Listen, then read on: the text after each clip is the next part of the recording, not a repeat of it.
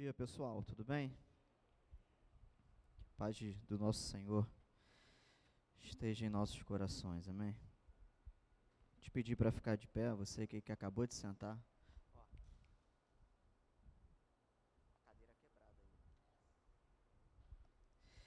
E abra sua Bíblia em João 17.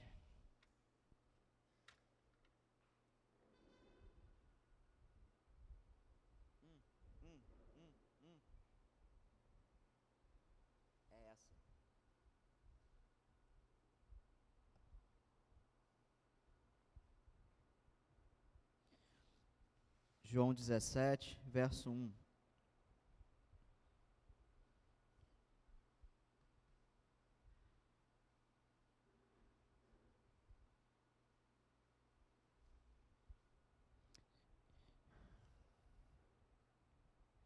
Diz assim: Depois de dizer essas coisas, Jesus levantou os olhos ao céu e disse: Pai, é chegada a minha hora.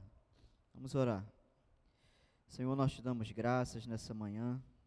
Pedimos a tua paz nos nossos corações. Eu te peço a tua paz para o meu coração, para que eu possa transmitir a tua palavra, Senhor, sem interferências, Pai.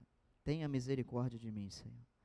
Tenha misericórdia dos meus irmãos, ilumina o nosso entendimento, aqueça o nosso coração, para que as verdades desse livro aqui aberto, Senhor, elas inundem o nosso ser, Pai, e produzam, Senhor, os frutos que o Senhor quer que produzam, Senhor. Nós oramos em nome de Jesus, amém. Você pode se sentar.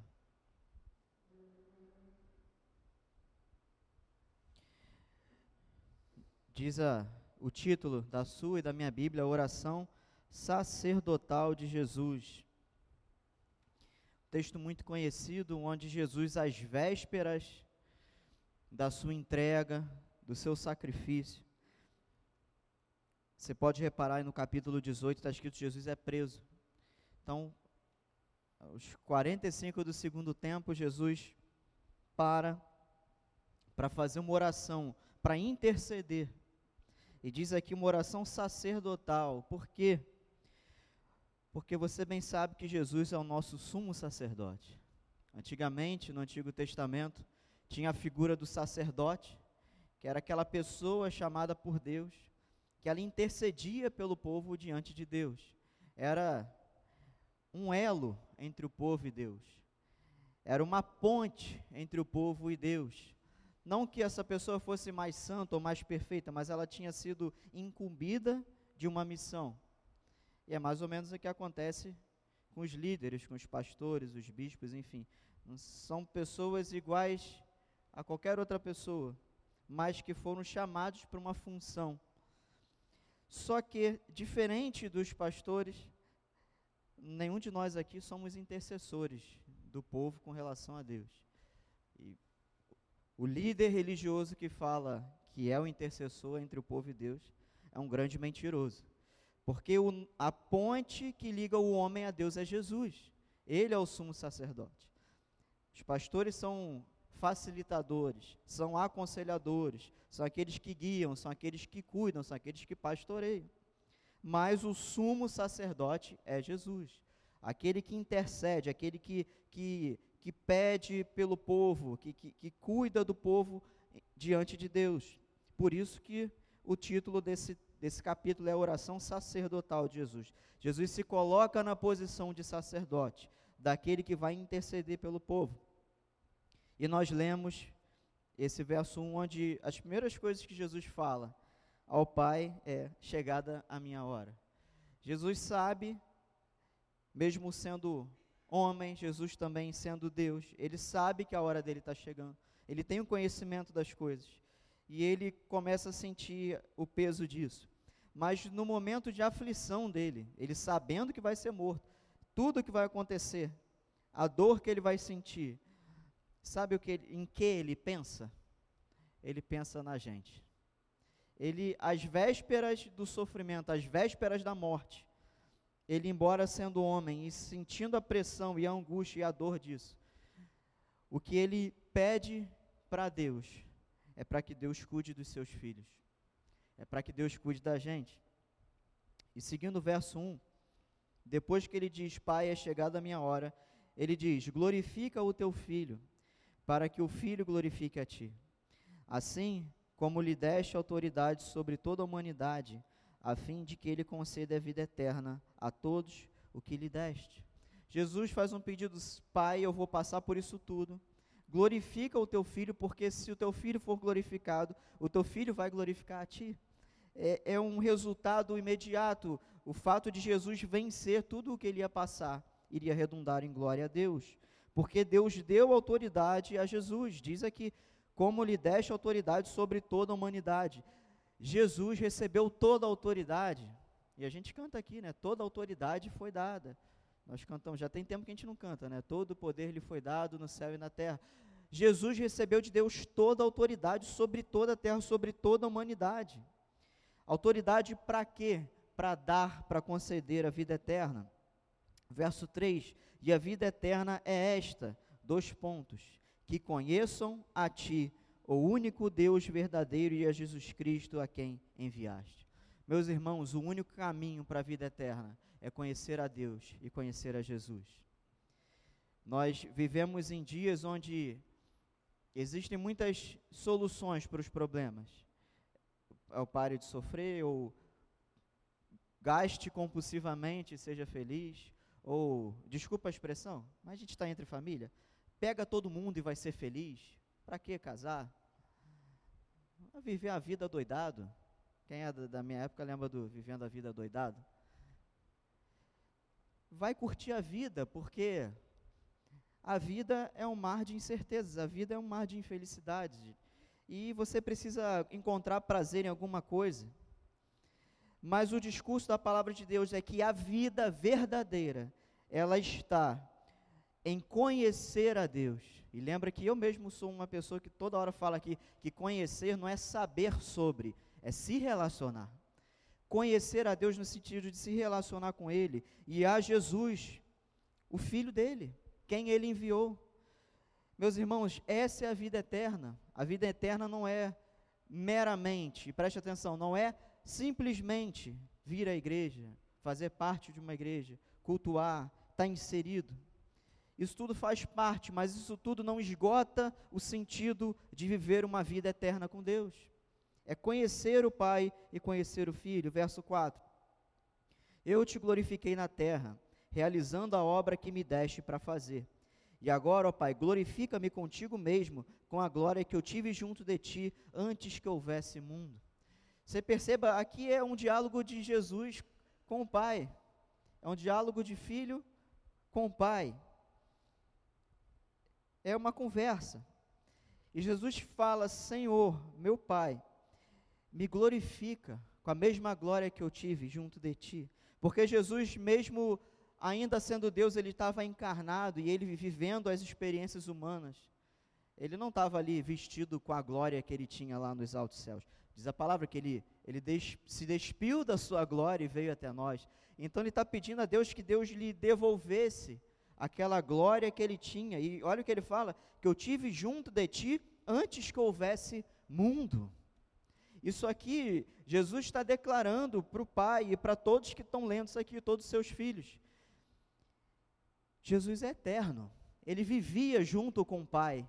Antes da fundação do mundo, a gente vai lembrar lá de Gênesis 1, na criação, quando o próprio Deus fala, façamos. Esse façamos no plural é o Pai, o Filho e o Espírito reunidos na criação. Verso 6: Manifestei o teu nome àqueles que me deste do mundo eram teus, tu os deste a mim, eles têm guardado a tua palavra. Agora eles reconhecem que todas as coisas que me tens dado provêm de ti, porque eu lhes tenho transmitido as palavras que me deste, e eles as receberam, verdadeiramente reconheceram que saí de ti e creram que tu me enviaste. Jesus está falando agora de quem? Daqueles que foram alcançados pelo ministério dele, pelo ministério da salvação. Jesus fala: Eu manifestei, eu revelei o teu nome àqueles que o Senhor me deu. Eles eram teus. Isso aqui, meus irmãos, confirma aquele ensinamento que a gente está anos e anos, anos a, a fio ensinando, que Deus é quem escolhe, e Ele faz isso antes da fundação do mundo. Nós que fomos alcançados por Cristo e que reconhecemos, que recebemos, que respondemos esse chamado, nós já éramos de Deus antes da fundação do mundo.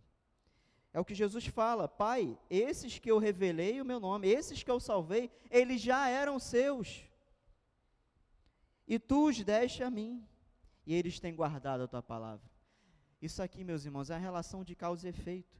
Nós que somos de Deus, nós já somos dele ó, há muito tempo.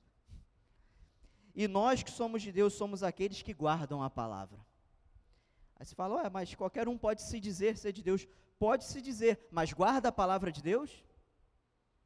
Essa é a evidência, é o que Jesus fala: vocês vão conhecer as árvores pelo fruto.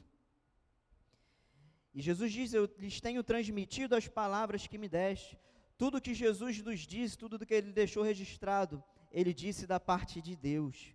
E uma característica daqueles que são de Deus, preste atenção nisso. Uma característica daqueles que são de Deus não os perfeitões, porque não tem perfeitão, não o santarrão, mas aquele que é de Deus, e você vai se lembrar muito bem de Davi, aqueles que são de Deus, por mais que eles possam viver dias difíceis e por mais que eles possam tropeçar no meio do caminho, errar, eles são aqueles que eu falei que guardam a palavra. Segundo, aqueles que recebem e verdadeiramente reconhecem a Jesus. A nossa certeza de salvação, irmãos, não está no nosso grau de eficiência diante de Deus. No quão, eficaz nós, quão eficazes nós somos no serviço, na oração, na habilidade de pregar, na habilidade de convencer, na habilidade de fazer alguém se emocionar ao ler, ao falar, ao aconselhar o nosso grau e a veracidade daquilo que temos diante de Deus é medido nisso aqui. Quando nós guardamos, recebemos e reconhecemos quem o Senhor é. Porque a boa performance diante dos homens pode não revelar a verdade do coração. E às vezes a, a má performance diante dos homens, às vezes pode também não significar um coração incrédulo. Às vezes pode só significar um coração que falhou, um coração que tropeçou, um coração que escolheu mal. Mas se esse coração que falhou, que tropeçou, que escolheu mal, ele for do Senhor, ele irá se arrepender e irá ser consertado por Deus. É o que eu falei de Davi. É ou não é o caso de Davi? O homem segundo o coração de Deus e fez cada coisa. Mas a verdade de Davi, a verdade do coração de Davi diante de Deus, não foi medida pelos seus feitos, foi medida pelo o que tinha dentro do coração de Davi. Isso aqui que Deus espera da gente. O que está dentro do nosso coração diante de Deus com relação aos nossos próximos? Porque boa performance engana os olhos humanos, mas não engana os olhos de Deus. A gente pode fingir muito bem, mas de Deus não se zomba. Ninguém engana a Deus. E às vezes você vê aquele irmãozinho problemático, cheio de dificuldade, cai, levanta, cai, levanta. E a gente aqui nessa missão árdua de pastorear, está sempre ali. E vamos lá, mais uma vez. Mais uma vez, vai eu lá amanhã. Segunda-feira é o dia que eu gosto de fazer isso. Vou eu lá no WhatsApp. Fala aí, cara, beleza? E aí, minha irmã? Poxa, senti tua falta, tá tudo bem? É aquele trabalho, gente, toda hora, toda hora. E quando a gente pensa em, ah, ele não quer, aí a gente lembra de Deus com o povo de Israel, que não desistiu, né? O povo, cabeça dura, dura cerviz, não quer saber de nada, idolatrava outros deuses. Olha só, o, o, o, povo se prostituía diante de Deus, adorava outros deuses e não o Senhor que tinha livrado eles da servidão. Mas Deus não desistia do povo. Isso aí dá forças para a gente aqui que está nessa posição. E vamos lá, mais uma vez. Até porque amanhã pode ser eu. Amanhã eu posso precisar dessa ajuda. E é isso que é a característica daqueles que são de Deus. Não é o que nunca cai, é o que sempre se arrepende. Esse é aquele que é de Deus e que sempre foi, como o próprio Senhor Jesus disse. Verso 9. E olha que Jesus fala em relação a esse grupo de pessoas. Ele diz: É por eles que eu peço. Meu irmão, se você é de Deus, e eu quis falar sobre essa questão de falhas de tropeço, para você não se sentir pecador demais. Mas se você se sentir pecador demais, glória a Deus, porque realmente nós somos pecadores demais. Mas eu quero que você não sinta a culpa disso, porque nenhuma condenação há para aqueles que estão em Cristo Jesus. Se nós somos de Deus, não tem condenação. Se o nosso Deus, que é o santo, o perfeito, o criador, o todo-poderoso, se ele jogou no mar do esquecimento os nossos pecados, nós temos que ter o nosso coração puro e leve e alegre diante dele. Que ele não nos lança essas acusações. Quem acusa é o diabo. Então, você, com teu coração agora aquietado por essa verdade, que você pode tropeçar mil vezes, mas se lá no teu coração tem o desejo de agradar a Deus, quando você se reconhece, quando você, ah, mas eu errei mil vezes, mas você se arrependeu mil vezes, glória a Deus. É isso. Então, se você está agora confortado por essa realidade, que Deus é o teu Deus, Jesus é o teu Senhor, Ele sabe bem direitinho quem você é, e ainda assim Ele te ama, do jeitinho que você é. E às vezes é um jeitinho meio, meio ruim, meio difícil, mas Ele te ama, e Ele te ama há muito tempo eu quero te dizer que ele agora vai começar a falar sobre você. Ele disse: É por eles que eu peço. Se você se acha diante de Deus inserido nisso, e não porque você escolheu, não porque você quis, mas porque você vê que Deus conduziu a tua vida, foi Deus que te trouxe. Eu gosto de um texto do Antigo Testamento que eu não lembro a referência, mas fala das amarras de Deus. Como Deus. A, referência aqui é da, do, do agricultor, já viu na, naquelas, nas novelas, nos filmes, quando o camarada vai laçar o boi? Aquele pessoal cuida de gado, às vezes tem que laçar o gado para trazer ele. A linguagem do profeta, que, que, eu não lembro o texto agora, mas é sobre isso, é uma linguagem daquela do dia a dia do povo. Do, igual quando a gente se fala em jugo, jugo desigual é uma linguagem agrícola, é o boi que andava com os pesos diferentes. É a mesma coisa, o profeta usou essa linguagem inspirada por Deus para o povo entender. Um povo de milênios atrás para eles entenderem que, assim como aquele animalzinho que está querendo fugir, o dono vai lá e laça e puxa, é isso que Deus faz com o povo que Ele ama. Quando a gente está desviando o passo, Ele vai com seus laços de amor, Ele laça a gente e traz de volta. Então, se você se reconhece esse que foi laçado por, pelo amor de Deus, Ele vai começar a falar agora de você. Jesus está aqui, há cerca de dois mil anos atrás, pensando em você. Jesus está dois mil anos atrás, aproximadamente, às vésperas de ser preso, morto, chicoteado, apedrejado, cuspido, xingado, crucificado. Ele estava pensando em você. E ele fala: Pai, é por esses que eu te peço. E olha só, não peço pelo mundo, mas por aqueles que me deste, porque são Deus. Nós somos de Deus. Nós não somos do mundo. Não importa quem você é, não importa as tuas dificuldades, não importa as tuas falhas, não importa o tamanho das tuas falhas, não importa o tamanho das tuas imperfeições, não importa a dificuldade dos dias que você está vivendo, você é de Deus. E ele aqui lembrou de você, ele ainda fala: Pai, eu quero pedir por aqueles que são teus, mas eu não peço pelo mundo. Jesus não estava intercedendo pelo mundo. Jesus não estava intercedendo pelos incrédulos. Jesus aqui não tá, estava intercedendo por outro povo que não fosse o povo de Deus. Jesus estava intercedendo pelo povo de Deus, não era pelos caldeus, pelos amalequitas, pelos fariseus. Senhor, salva, Pai, salva eles. Não, ele estava salvando por aqueles que eram de Deus. Há muito tempo já eram de Deus. Verso 10: Todas as minhas coisas são tuas, e as tuas coisas são minhas e neles eu sou glorificado. Sabe o que Jesus está falando? Pai, tudo que é meu é teu e tudo que é teu é meu. E se eles são teus, eles também são meus. Nós somos do Pai e nós somos do Filho. Nós somos propriedade de Deus, é isso que Pedro vai falar lá. Nós somos propriedade exclusiva de Deus. Propriedade exclusiva de Deus. Diz a palavra: aqueles que são de Deus, o maligno não toca. Nós só temos um dono, e esse dono é o Senhor, o Criador, o seu Filho, o seu Espírito. Nós somos propriedade de Deus, meus irmãos. Isso tem que nos dar conforto e segurança. Porque as setas vêm para nos atingir, mas nós somos de Deus. As dificuldades vêm para nos derrubar, mas nós somos de Deus. E Jesus confirma isso. Olha esse diálogo aqui íntimo. Jesus, o Filho de Deus, e o Senhor, o Jeová, o Todo-Poderoso, o El Shaddai, olha essa conversa. Pai, tudo que é teu é meu.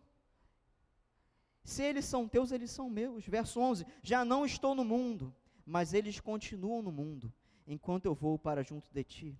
Pai Santo, guarda-os em teu nome, que me deste, para que eles sejam um, assim como nós somos um. Olha o, o pedido do Senhor Jesus: Pai, eu estou indo embora, eu vou sair desse mundo, eu vou voltar para essa glória que eu tinha. Lembra que eu acabei de ler que ele falou? Eu vou voltar para essa glória que eu tinha. Só que eles, essa, essa nossa propriedade, meu Pai, os nossos filhos, eles vão continuar no mundo. Eu te peço que o Senhor os guarde em teu nome. Jesus, que é nosso sacerdote, nosso sumo sacerdote, ele lá, olhando para você, ele olha para Deus e fala: Pai, guarda, é teu, guarda no teu nome. Meus irmãos, nós somos guardados por Deus. Nós somos guardados. Você fala, caramba, mas eu passo tanta coisa. Deus está nos guardando. Poderia ser pior. Porque às vezes nós temos perdas, perdas materiais. O caso do diácono Rafael, há pouco tempo que teve o assalto. Nós temos perdas, às vezes nós temos perdas na família. Um parente que a gente ama morre. Eu sempre lembro do meu tio. Aí já vou eu chorar. Estão falando agora que eu virei o Jeremias, o profeta chorando. Minha irmã está aqui. Sabe que meu tio era um ser humano atípico para a família que ele veio, ele era uma coisa estranha. É um ser humano sensacional e conheceu o Senhor, morreu no Senhor, louvado seja Deus por isso. E um dia eu vou estar lá com meu tio gordinho. A gente tem essas perdas e faz falta. A gente às vezes tem perdas emocionais, às vezes tem situações que acontecem e, e, por causa da nossa humanidade, às vezes não é questão de não querer perdoar, mas às vezes a gente tem umas cicatrizes que ficam, sabe? Não estou falando de guardar mágoa, guardar rancor, mas às vezes fica cicatriz. E às vezes um dia você vai passar pelo espelho, você olha aquela cicatriz, você lembra. E você não lembra com rancor, mas você lembra, poxa, não era necessário. Podia ter evitado. Aquilo não te faz o mal de você se sentir rancoroso, mas você dá aquela tristeza que é inerente à nossa humanidade. Poxa, podia ter evitado. Ou eu podia ter evitado, ou o fulano que fez isso poderia ter evitado. Mas, mas, tem um porém. Deus está nos guardando. Porque, mesmo com as cicatrizes, mesmo com, as, mesmo com as perdas, nós temos a guarda de Deus. Nós temos o amor de Deus. O amor de Deus, meus irmãos, ele está 24 horas sobre a nossa vida. Não tem um minuto da tua vida que Deus deixe de te amar. Você que é pai, você que é mãe, eu ainda não sou. Mas mal e porcamente eu já sinto mais ou menos isso pelos gatos, imagina por o filho, né? Vai lá, arranha alguém, mas tu Você que é pai, você que é mãe. Lembra do, da pior coisa que teu filho já te fez aí? Lembra aí, Andréia. A pior coisa que a Luísa já te fez. Lena, Vitória. Daniel, Bia, a lista.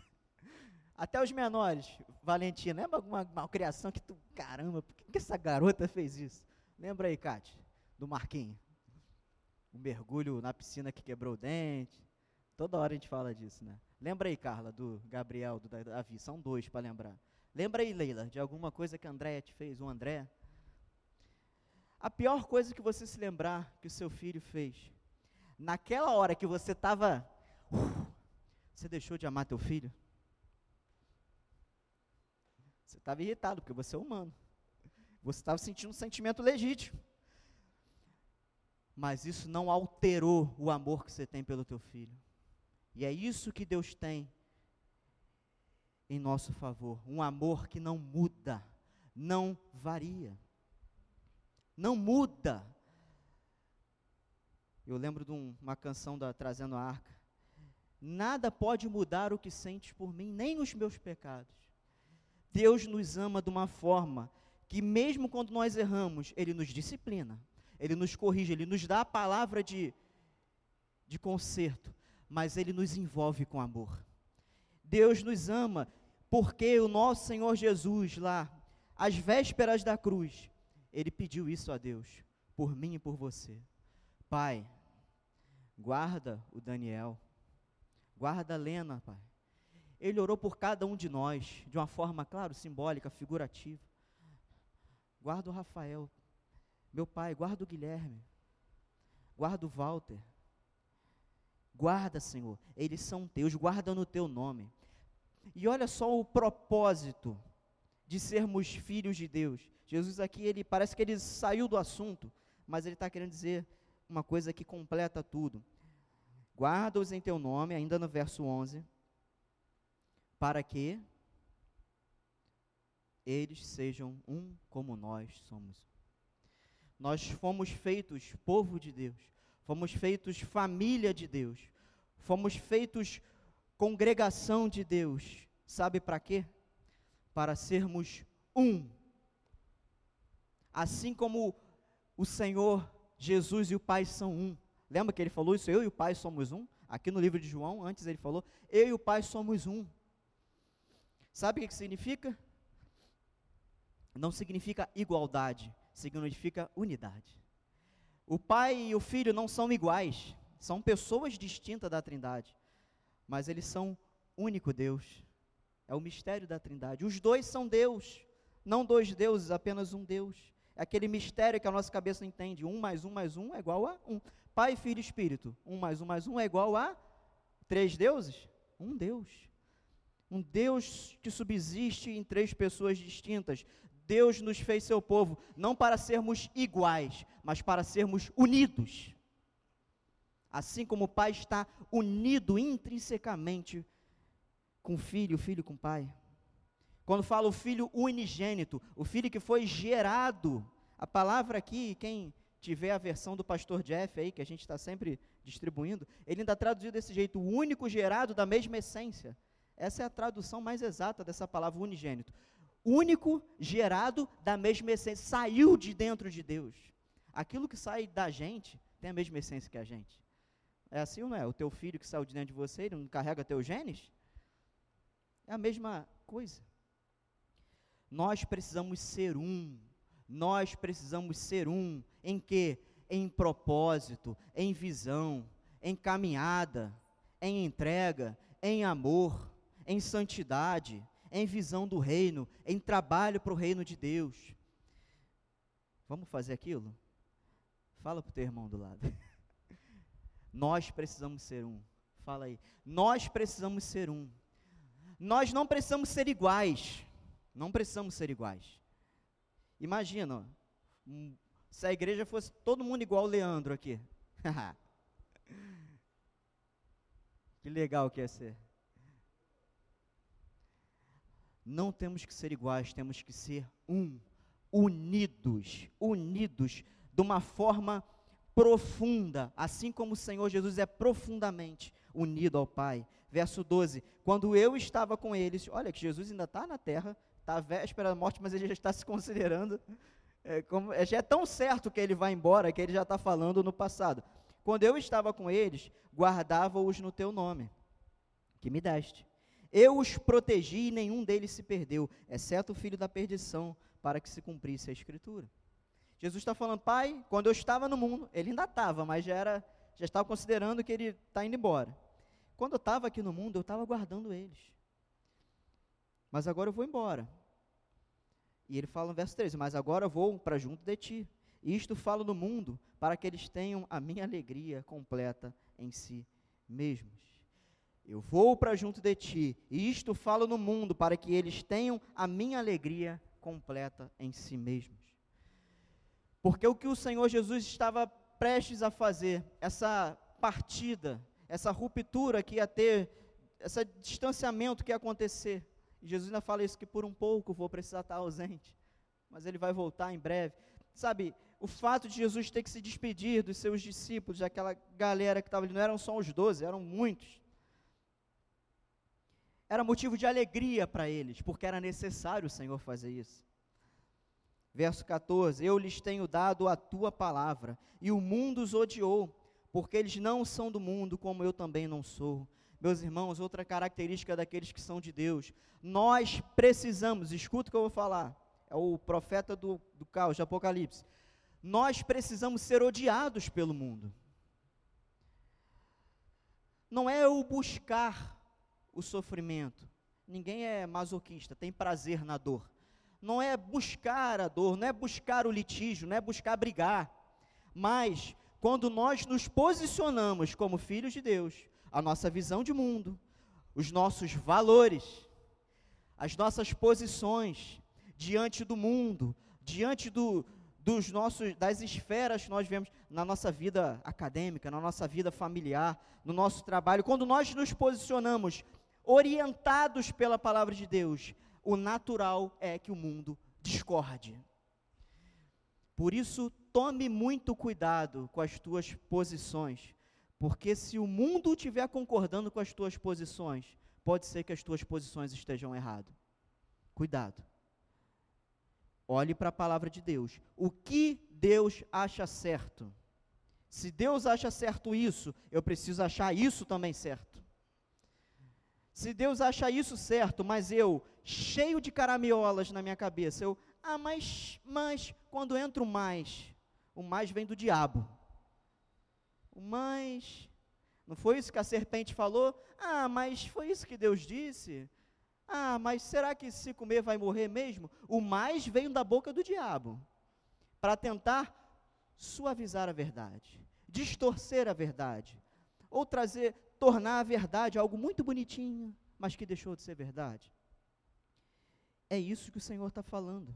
O mundo tem que nos odiar.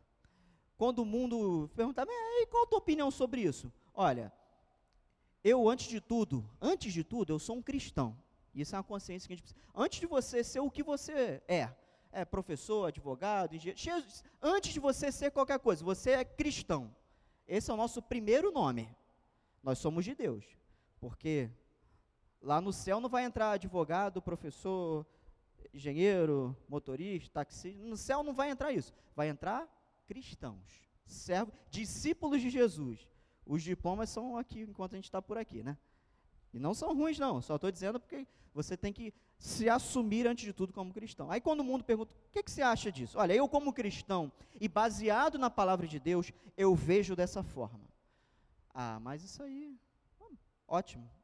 Discordou? Ótimo. Ótimo. Não significa que a gente tem que sempre discordar de tudo. Beleza, gente? Vocês estão entendendo que eu não estou indo para um nem 8, nem 80. Às vezes você vai estar tá lá, vai estar tá lá no trem e vai estar tá uma pessoa do teu lado. Caramba, tá difícil, né? Tá brabo. É, tá brabo, pô. pô esse trem aqui tá horrível. Tá horrível. Não, o trem tá bom.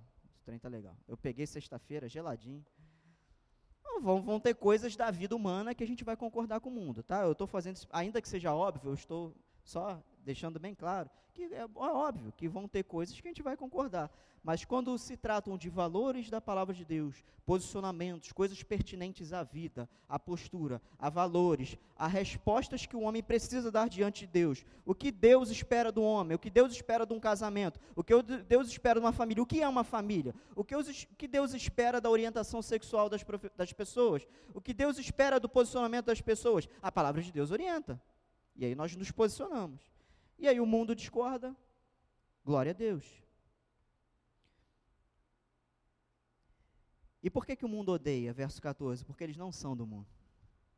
Nós não somos do mundo. O natural é que a nossa visão de mundo não seja do mundo, seja dos céus.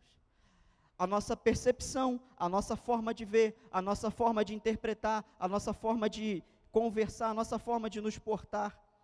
Tudo isso precisa ser influenciado, transformada a nossa mente de acordo com a palavra de Deus e não de acordo com as influências do mundo. Verso 15: Não peço que os tires do mundo, mas que os guardes do mal. E aqui Jesus ainda está dizendo ao Pai: eles não são do mundo, o mundo vai odiar eles quando eles se posicionarem como filhos de Deus, né? Isso aqui é algo que está implícito no texto. Mas te peço que não tire eles do mundo. É necessário a gente estar aqui, é necessário, mas o Senhor pede, Pai, ainda que o mundo os odeie, Jesus falou várias vezes antes: vocês serão perseguidos por amor do meu nome, vocês serão odiados. É que ele fala isso de novo: vocês serão odiados.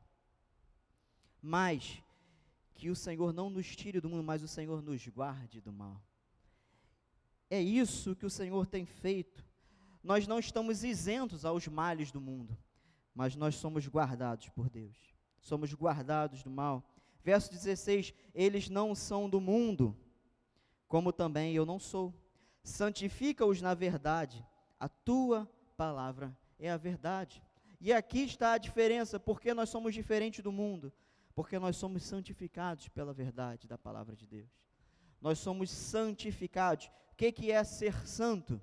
Você lembra? É, é ser perfeito? É ser o bonzão?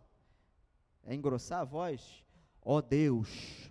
É, é igual aquele glória a Deus aí, aquele pancadinho lá, o do glória a Deus? Não, a palavra santo na Bíblia significa separado.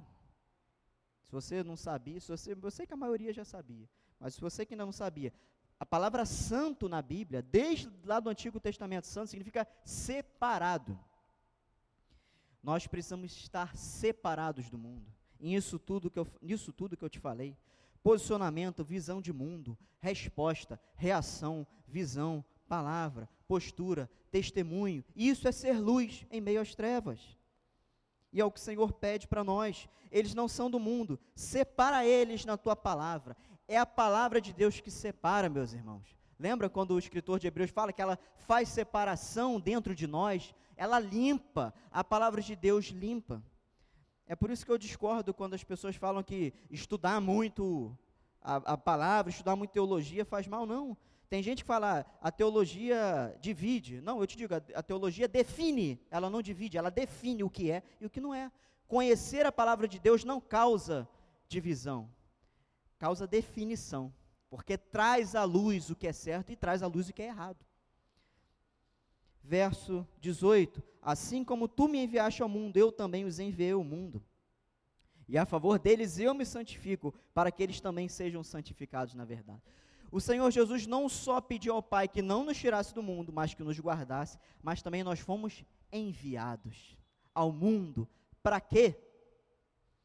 Para apregoar a verdade de Deus, para levar a luz nas trevas, como eu acabei de falar. Verso 20: Não peço somente por esses, mas também por aqueles que vierem a crer em mim, por meio da palavra que eles falarem.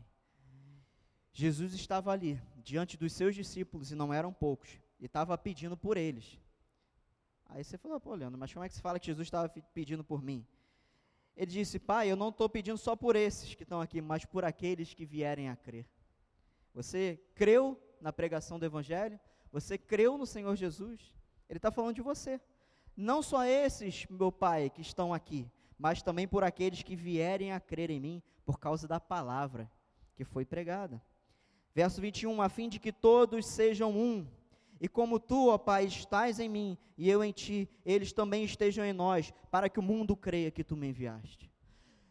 Nós estamos no mundo, nós não vamos ser tirados do mundo, nós somos enviados ao mundo, mas nós somos guardados do mal.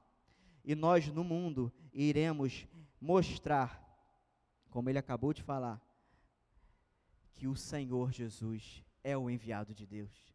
Ele é o Messias, ele é o Salvador é por causa da nossa instrumentalidade nós fomos chamados. Isso tudo se resume naquele ide, ide, vão ao mundo.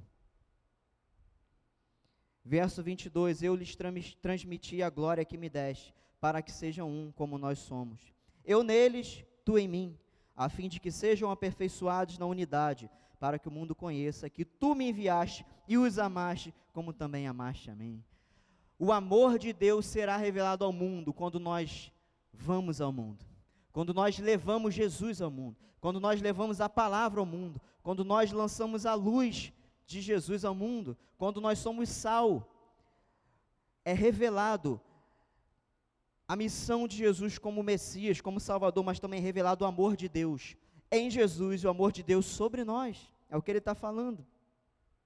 E as últimas palavras dele, no verso 24: Pai, a minha vontade é que onde eu estou, também estejam comigo os que me deste, para que vejam a minha glória que me conferiste, porque me amaste antes da fundação do mundo. Olha só.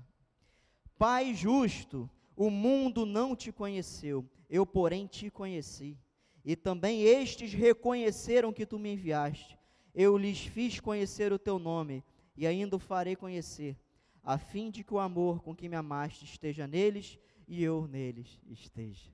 Meus irmãos, um dos textos mais belos da Escritura ele pede ao Senhor aqui no final que ele nos revele, que ele nos manifeste o seu amor, que ele nos guarde. Ele pede a, a, a, certeza de tudo que Deus tem feito nas nossas vidas, que isso se concretize. Olha, eles te reconheceram, eles conheceram o teu nome, que o amor se manifeste neles. Meus irmãos, eu quero te dizer, você que veio aqui nessa manhã, que Deus te ama.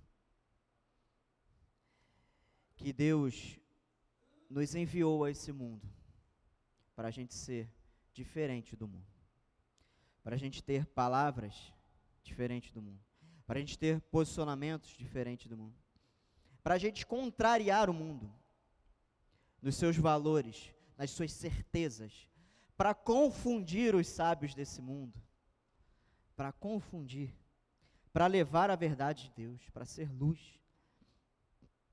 Mais do que nunca nós temos vivido dias difíceis. Esses dias conversando com um amigo, a gente conversando como as coisas estão complicadas, as inversões de valores. E aqui eu não estou querendo forçar na tua goela abaixo as minhas posições, eu não estou falando de política não, tá? eu estou falando de razoabilidade. Qualquer ser humano razoável, e que tenha um pingo de pudor, e mais, que seja um cristão e conheça a palavra de Deus, não consegue olhar para o mundo e achar que está tudo muito bonitinho, está tudo muito errado, está tudo muito pervertido, está tudo muito, muito invertido.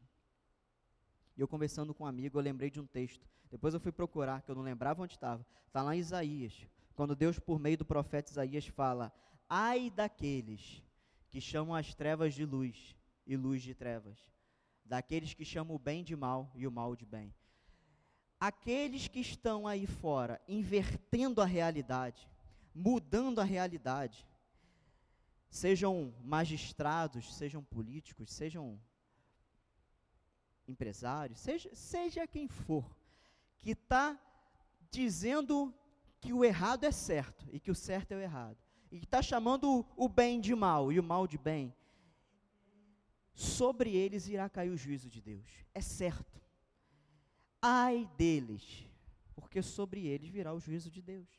Isso tem que nos confortar, meus irmãos, porque a gente fica, outro dia conversando com o Walter, né, a gente fica nessa, é, é agoniante, de meu Deus, mas isso aqui, esse quadro aqui é branco, tá vendo esse quadro de luz aqui? Isso aqui é branco, tá todo mundo falando que é preto, mas é branco, não tá vendo que é branco, mas não, agora a lei mudou, agora a lei diz que é preto. Mas, gente, isso é branco. Como é que pode? Daqui para pior vai ficar. Mas nós temos uma verdade que não vem da gente mesmo. A gente tem a verdade que foi revelada dos céus e nos foi manifestada. E essa verdade é Jesus e as suas palavras. E é nelas que nós temos que crer, confiar, ainda que o mundo desabe ao nosso redor dias. Eu lembro de uma música do mundo fala é, dias melhores. Eu te digo, dias piores virão.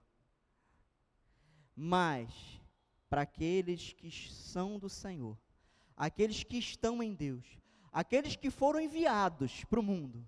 Nós fomos enviados. Deus nos comissionou, nos ordenou, nos enviou. Eu, vou aqui o Fonte, que é militar, eu que fui militar, nós somos enviados. Não quer saber se tu quer ir, se tu não quer ir, tu vai, você obedece. Ó, tu vai lá, foi transferido lá para o quartel de tal lugar. Vamos embora. É isso aí. É, é, faz parte do, do militarismo. Por isso que Paulo usa aquela linguagem militar. Nós fomos arregimentados pelo nosso Senhor. Ele nos convocou e ele nos enviou. Então, a gente passa por isso tudo aqui porque ele quer que a gente passe. Tem um propósito. Tem um propósito maior, que é o, o reino de Deus, e tem os propósitos individuais que Deus trata em cada coração, em cada vida.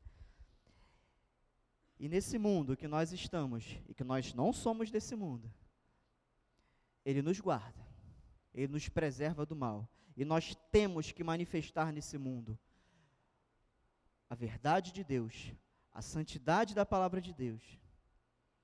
Nós temos que fazer isso, meus irmãos. E fica. Talvez eu comecei a pregação com, com um clima assim mais de do Deus amoroso e agora eu estou terminando mais com um puxão de orelha. Mas esse é o. faz parte do que o Senhor falou. Senhor, eu enviei eles para o mundo. Não tirei eles do mundo, eles têm que ir para o mundo. Eu enviei eles para o mundo para revelar que o Senhor me enviou. Para revelar que o Senhor me amou, que o Senhor amou a, amou a eles. Para revelar que eles precisam se arrepender. Eles precisam se submeter à verdade de Deus. Meus irmãos, que nesse ano difícil, Pastor Daniel, quem está aqui na igreja aos, aos 12 anos que a gente está, sabe que todo culto de virada, pastor Daniel começa lendo os bolsos dele. Esse ano foi um ano muito difícil. Não é ou não é? Quem está aqui? E está aqui esse tempo todo. Esse ano foi muito difícil. E todo ano vai ser esse discurso, e um pior do que o outro. Mas isso não é para a gente desanimar, não é para causar tristeza. É para causar, sabe o quê? Para dar um chacoalhão na gente. A gente começar a prestar atenção nas coisas que realmente importam. A gente começar a dar valor para as coisas que realmente importam. A dificuldade é para isso. O perrengue que vem é para dar um aquele Quem já viu Tropa de Elite aí? Na hora que vem aqui, pá, no, no militar lá, leva aquele tapão na cara. Eu levei madeirada na cabeça. Tava de capacete, mas levei a madeirada na cabeça. Faz parte, gente. Não fiz nada de errado, é, de, é gratuito. Tá vendo, Gabriel, que vai servir, né, Gabriel? É gratuito. Você respirou, apanha. Isso é militarismo. Ótimo. Isso te faz mais casca grossa, te faz mais, te forja. É assim que acontece. A gente está aqui para isso, gente. É para ir ao mundo, para levar essas bordoadas. Mas, no meio da bordoada, no meio das dificuldades, nos mantermos firmes na nossa fé, firmes na nossa confissão. Ah, e vai ter perda? Vai ter perda. Daqui a pouco pode ter repressão? Pode ter repressão. Mas a gente vai estar tá aqui pregando o mesmo discurso, custe o que custar. Custe o que custar. E para encerrar, quero te contar uma frase que o reformador Lutero falou, para te incentivar a você estar nesse mundo, não sendo do mundo, sendo de Deus, você se posicionar, você ser luz, você manifestar o amor de Deus, você aprofundar o teu relacionamento com Deus, uns com os outros, para que o mundo conheça Deus, para você ser incentivado. Deixa eu lembrar da frase que agora me deu um branco. A Lutero falou assim: é, a paz, se possível, a verdade a qualquer custo. A paz, se possível. Todos queremos viver em paz.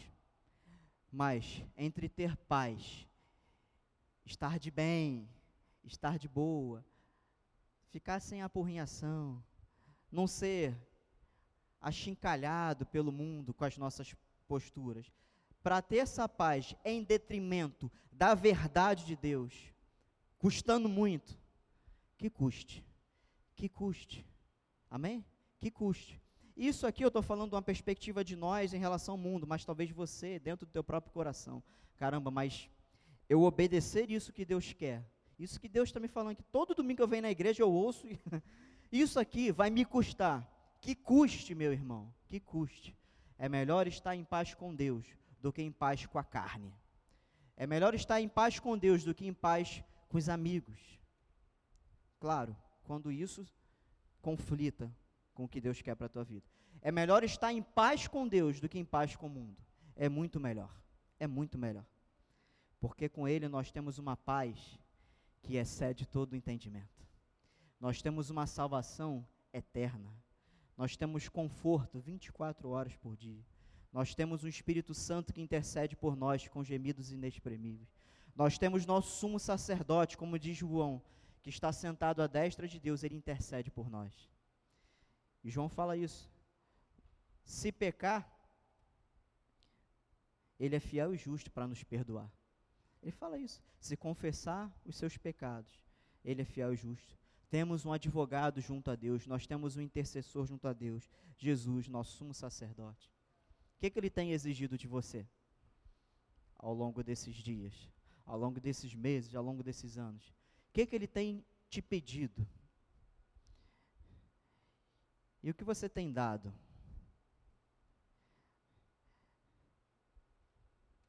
Às vezes a gente não faz o que ele pede e a gente acha que está de boa. Porque não cai um raio na cabeça, porque não tem um não tem um castigo assim de Deus, sabe?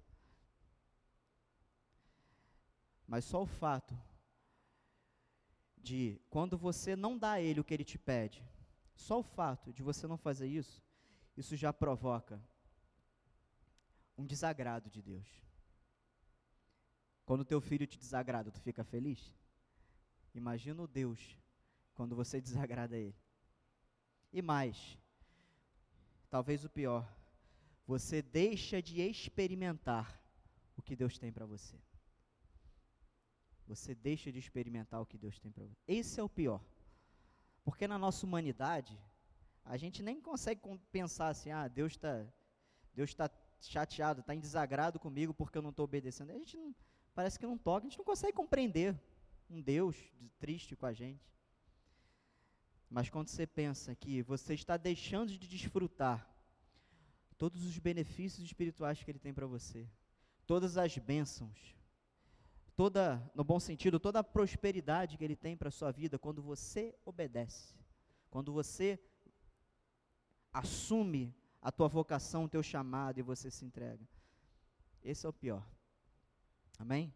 Que Deus nos abençoe nessa manhã. Que a verdade dessa palavra tenha. Eu sei que eu falei muitas coisas, eu falei sobre muitas áreas da vida, falei sobre muitos pontos, sobre o, amor de Deus em relação a nós, sobre o nosso amor em relação aos próximos, sobre a nossa posição em relação ao mundo. Eu sei que eu falei sobre muitos tópicos, mas é porque o texto falava sobre isso. Mas que você saia daqui nessa manhã com teu coração chacoalhado Invista teu tempo, tuas forças, a tua juventude, o teu vigor, os teus recursos, sejam eles, inclusive os financeiros, no reino de Deus. Rende mais do que a bolsa. Rende mais do que a aplicação, do que o tesouro direto. Aí vocês que são experts nisso aí, Breno, Bia, Márcio não está aí hoje, vocês que sacam disso aí, rende muito mais. E sabe qual o risco de quebrar? Zero. Sabe qual o, a taxa de certeza que você vai ter um retorno? É de 100%. Invista a tua vida com Deus e no reino dele. É garantido. A gente canta um louvor novo aqui: os reinos vêm e vão. Entra presidente, sai presidente. Economia melhora, economia piora. Violência piora, violência melhora. Aí tem um bairro presente, melhora. Daqui a pouco piora. O mundo é um mar. São ondas altas e baixas. A vida com Deus é uma vida de certeza, garantia. Tudo que nós fazemos para Deus, o retorno é certo, líquido e certo. E rende com muitos lucros. Sabe por quê? Não tem investimento nenhum que você faça na tua vida que vai te render paz, alegria. Quantos milionários aí a gente lê infelizes, sem paz? Quantos ricos se suicidam? Quantas pessoas têm dinheiro e não têm alegria? Investir em Deus traz paz, felicidade, alegria e uma vida eterna que nada nessa vida compra. Amém, gente?